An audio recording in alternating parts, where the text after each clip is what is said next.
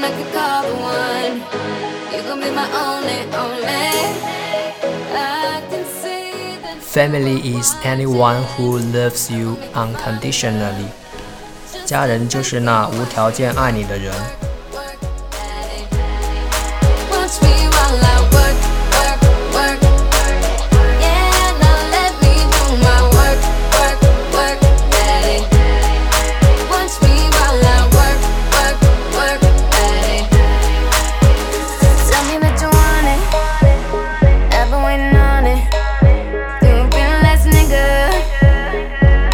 get it.